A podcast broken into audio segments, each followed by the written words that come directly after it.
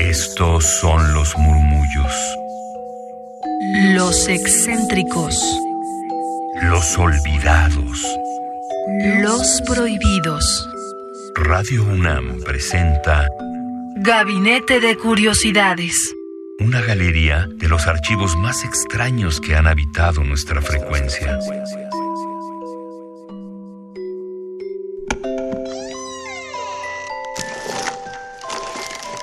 Etnografía sonora.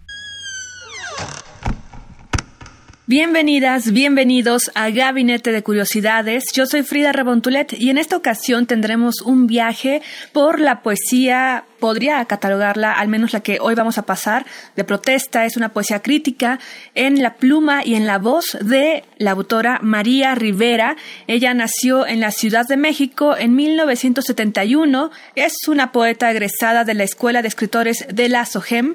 Es miembro del Sistema Nacional de Creadores de Arte de México y se ha desempeñado como promotora cultural de la Casa del Poeta Ramón López Velarde. Ha sido colaboradora en diversas publicaciones, entre las que destaca los suplementos hemerográficos La Jornada Semanal y Laberinto, Letras Libres, Casa del Tiempo de la UAM y Periódico de Poesía de la UNAM. A lo largo de su vida profesional ha sido becaria del Fondo Estatal para la Cultura y las Artes del Estado de México, del Fondo Nacional para la Cultura y las Artes y del Centro Mexicano Nandino esto fue en el año 2000 y del Premio Nacional de Poesía de Aguascalientes 2005. Y la poesía que hoy tenemos aquí en este espacio es un tanto oscura, justamente oculta dentro de la poesía que ella ha manejado más públicamente. Algunos son inéditos la selección completa de poemas de su autoría la pueden encontrar en descargacultura.unam.mx. Ya saben que estamos en colaboración también con esta plataforma de la UNAM en el cual pueden descargar diversos contenidos literarios, sobre todo importantes entrevistas históricas. Esto al alcance de todos ustedes con un clic, a lo mucho con dos, y ahí encontrarán toda esta selección de la poesía de María Rivera y que pertenecen a la publicación Traslación de Dominio y también a Hay Batallas.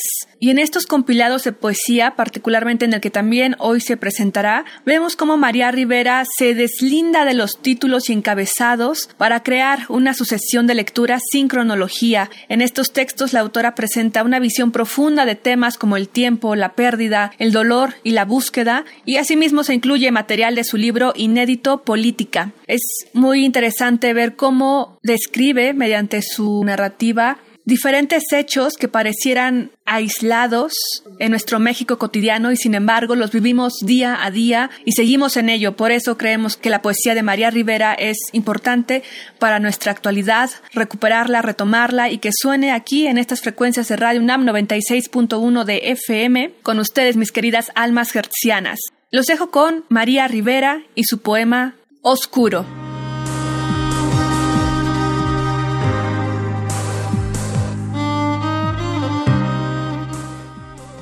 Oscuro. Fragmentos. María Rivera.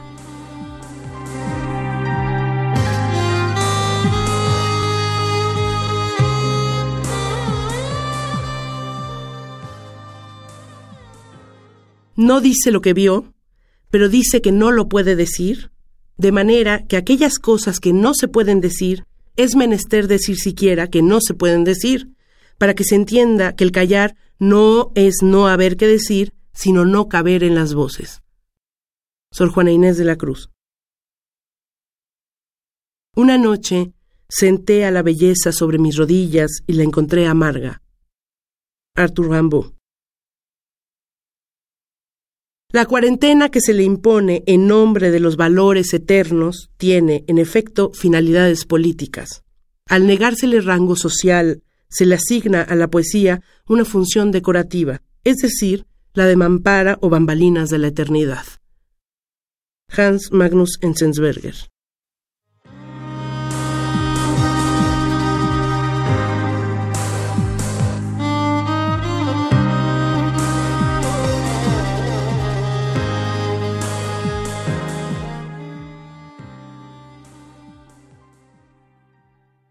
y la encontré amarga, y me apartó de sus piernas, La muchacha lloraba, las muchachas lloraban, mostraban el pecho, el glúteo, el moretón, la foto congelada, la desnudez, lo suyo, el cuerpo, la contención del músculo, enseñando a los otros en su ella, que cayeron en este suyo, mi país, entre sus colmillos aviesos, policías, guardianes, jueces, celadores.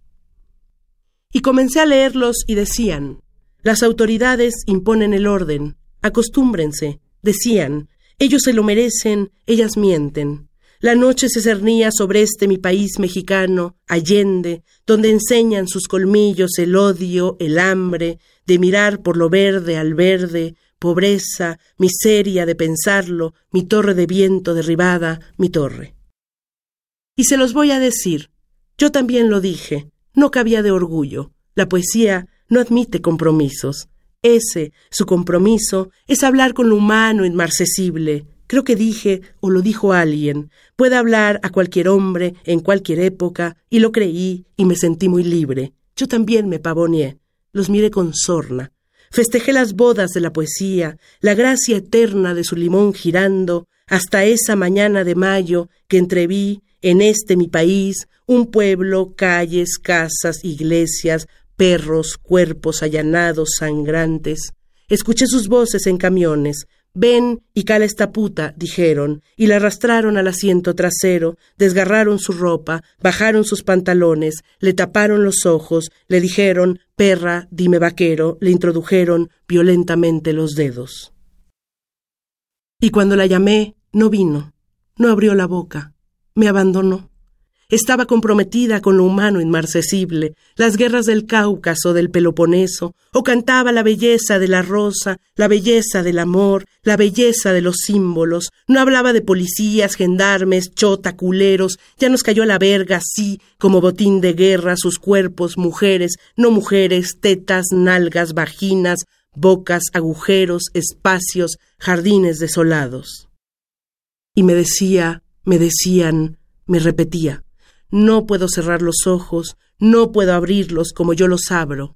Tengo los párpados cosidos, un llano quemado mis palabras, el poema me dio silencio, me dio silencio, me dio silencio, ese fue el inicio y eso fue lo que me dio llanto y eso fue lo que me dio amargura y eso fue lo que te dio país, trágatelo como piedra, polvo, trágatelo país, y decían, no te lo tragues, ese cuento de las mujeres, mira los machetes blandiéndose en el zócalo, mira los aviones que no surcan el cielo, los aviones no son aviones, son aves cargadas de mierda, y tus palabras, tus hermosas palabras, tus bellas palabras, desangradas, lívidas. Y le decían al muchacho, tú no llegas al penal, pendejo, te vamos a bajar antes. Cuando le rogó que dejaran a las mujeres, lo patearon en el pecho, en una vuelta cayó del camión, no pudo moverse, dejó de sentir las piernas. Y yo pensaba en este mi país como una paloma herida, un llano en llamas congelado. Lloraba, llamaba a los amigos, no podría, pensaba, escribir ya nada, pensaba, ¿para qué la belleza congelada, el viento de la noche y sus torres altísimas, la noche del este mi país, su cuajo de sombra sobre mi pedazo de cielo, y allí está mi función para adultos, mi mayoría de edad, civil, mi ingreso retardado en la boleta, la foto del periódico, las voces, mi Instituto Nacional de Migración, mis policías, mexicanos, contemporáneos, actuales. Y eso fue lo que pasó. Se abrió un bache en mi tradición. No podía hablar, no tenía palabras para este, mi aquí, mi ahora, ni paz, ni José, y eso fue lo que pasó. Me dio silencio, me dio sorna, iba a sus salones y los encontraba cantando, salía furiosa, triste, envenenada. Eso fue lo que pasó, que no pasó en el poema. Abajo firmamos nuestra indignación política, no poética. Eso fue lo que pasó. Me volví estrábica, perdí los binoculares, lo humano inmarcesible. Me vino silencio, me fue viniendo, me vinieron estas ganas de llorar, los pupitres de Vallejo se me vinieron encima, sus crespones y la de compotas, me aplastó como una mosca, mosca, moscas que revolotean entre la sangre seca del rostro del parapléjico, el cráneo del joven roto. Y a este mi país, qué cantidad de cosas, muertos, desmembrados, en nuestras piedras preciosas, monumentales, mexicanas, nuestro tiempo de quetzales, nuestro vals en Viena, y yo no entendía, no podía decir lo que pasó. Me sometí entonces a un examen de conciencia, ideológico, profundo, me senté en el banquillo de los acusados, también me dije, hay que salvar a la poesía, ella purifica la lengua de la tribu. Pero pensé en Dante, el vengativo, en el florentino Argenti hundiéndose en el lodo, en Sor Juana a Sor Filotea. Eso fue lo que pasó. Me vino esa pugna encima, nacionalistas contra cosmopolitas, desde su salmuera leccionante, su salmodia petrificada en un coro griego. Afuera preguntaban por la muchacha, le levantaban la blusa, le lastimaban los pechos. Le decían, si cooperas, no te va a pasar nada, como si nada jugaban con los mechones de pelo que le habían arrancado. Y entonces se volvió un problema literario, ético, depresivo, personal, no humano. Abrir o cerrar los ojos, abrir o cerrar la boca, pensar o no pensar, qué hacer con la indignación, con el horror, sus voces, dónde ponerlas, afuera o adentro del poema. ¿Y para qué? me preguntaba. Y tenía, lo confieso, ganas de salir corriendo a otro poema. ¿Y todo este sufrimiento para qué? Pero es que no aceptaba que la poesía no hiciera nada frente al horror, la poesía, la hermosa, y me di cuenta entonces que quería que la poesía me salvara a mí, me purificara a mí con su lengua de fuego, y nada, balbuceaba como un pájaro empapado adentro de su viento. ¿Cómo abrir los ojos sin ver lo que sucede? ¿Cómo amargan su crinolina, sus afeites, el polvo de arroz sobre el vacío?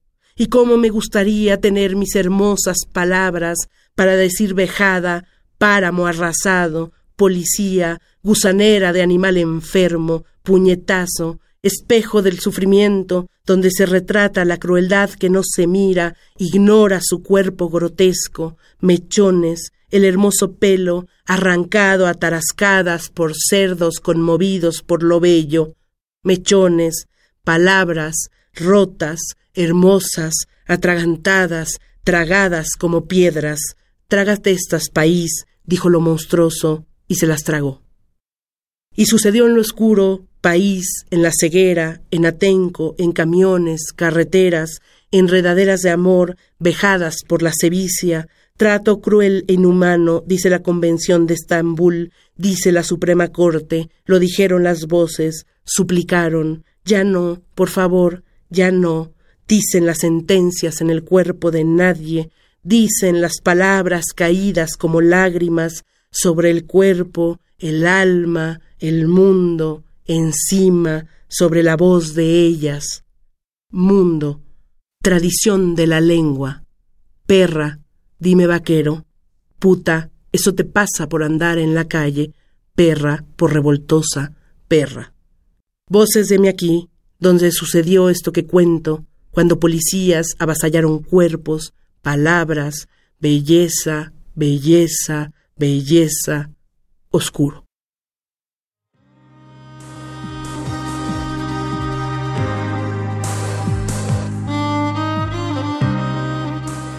Están en Gabinete de Curiosidades. En esta ocasión presentamos la poesía dura, crítica, de protesta de María Rivera, particularmente con esta que hemos elegido llamada Oscuro. Y pueden encontrar en descargacultura.unam.mx esto en la sección de poesía en voz de sus autores con María Rivera, particularmente a quien tenemos hoy. Esta lectura está a cargo justamente de su autora, María Rivera, en la dirección Margarita Heredia y se grabó en los estudios de Radio UNAM en el 2015 con Héctor Nájar y Cristina Martínez en la postproducción. Les invitamos a que conozcan los contenidos de descargacultura.unam.mx para que puedan disfrutar de grandes horas de cultura, literatura, poesía, entrevista, narrativa y más que la UNAM tiene para ustedes. Yo soy Frida Rebontulet, espero que hayan disfrutado esta poesía oscuro de María Rivera y nos escuchamos en la siguiente emisión. Sigan aquí en Radio UNAM.